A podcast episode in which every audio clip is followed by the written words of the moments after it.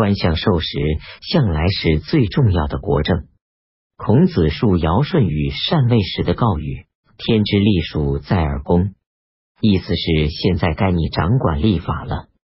不管尧舜是否真说了这句话，立法虽然很幼稚，在农业上，也就是在国政上的重大意义，上古人确实非常重视。天象学、历数学因农业生产上的急需，不断在进步。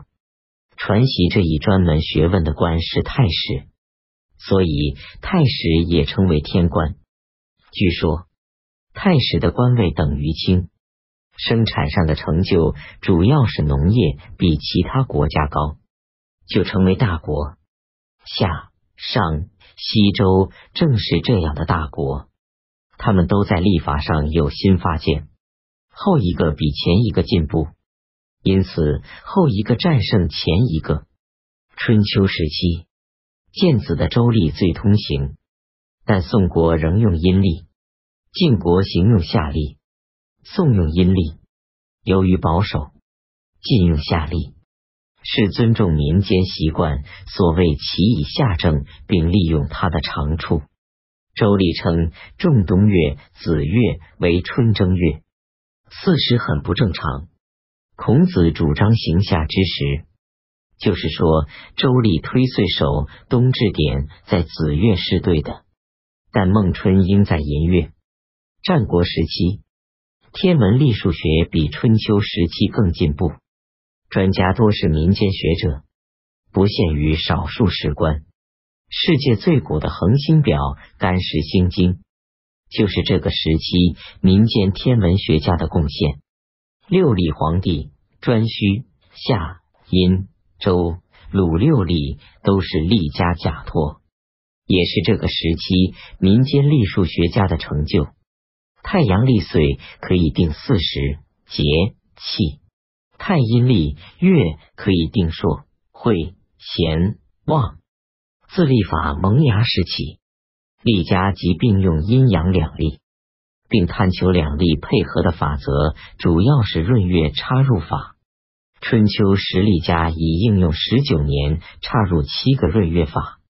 最迟在战国时，历家已定一岁的日数为三百六十五又四分之一日，三六五二五；定一月的日数为二九又九百四十分之四百九十九日，二九五三八五日。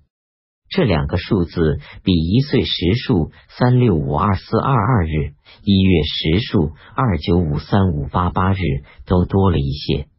因此，月朔经三百年要差一天，季节经四百年要差三天。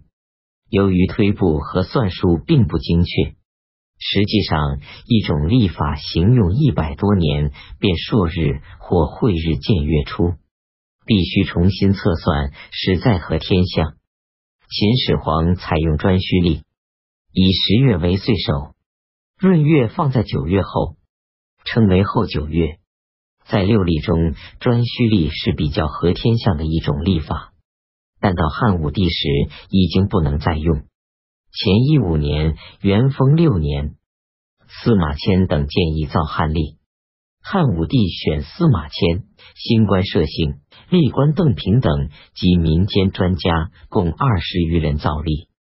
其中，大天文学家唐都祖先是楚国史官，大力数学家骆夏宏、八郡隐士是主要的造历者。前一四年，新历造成，汉武帝废秦历，采用新历，改元丰七年为太初元年，以正月寅月为岁首。这个新历法就是历学史上这名的太初历，又称邓平历、三统历。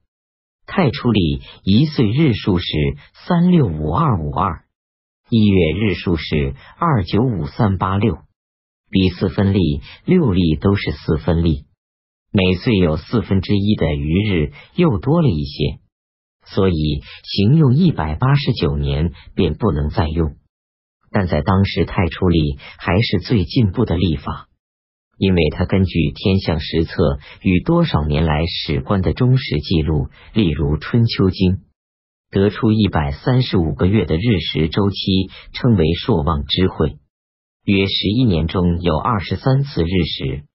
自从有了这个周期，历家可以校正朔望日食现象，也不再是什么可怕的天变，而是可以预计的科学知识了。《史记》隶书，特别是《汉书》里历志，详细记载太初历的观测法与计算法，这是一个极有价值的开端。西汉以后，历朝改换历法，都按照《史记》《汉书》的旧历，详记在正史里，因此积累起丰富的天文历数学资料。刘信用《易经》系辞的数理来解释科学性的太初历、三统历。造出一整套的力学理论，又造《诗经》《凡经传》古史所记大事的年月日，都用三统历推算得到说明。这对古史年代的探求是一种贡献，虽然准确性并不很大。董仲舒创金文经学，司马迁创记传体通史，邓平、唐都、落下鸿创太初历。刘歆创古文经学和年代学，这些文化上的成就与当时经济武力的发展相配合，充分表现出西汉一朝的伟大气象。四诸子，《汉书艺文志》分诸子为十家。西汉人所着书为数不多，其中属于儒家的董仲舒《春秋繁露》《桓宽盐铁论》《杨雄法言》。属于农家的范胜之书，王毅；属于杂家的淮南子，都是重要招作。汉武帝时，淮南王刘安在本国召集以道家为首的百家游士，访秦吕布围着《吕氏春秋历》，传淮南内二十一篇，又名《淮南红烈》《淮南子》。淮南子虽以道为归，但杂采众家，不成为一家言。战国秦汉诸子百家学说，因汉武帝独尊儒学，散佚甚多。淮南子保存一些百家一说，在这一点上，还是一部值得重视的这书。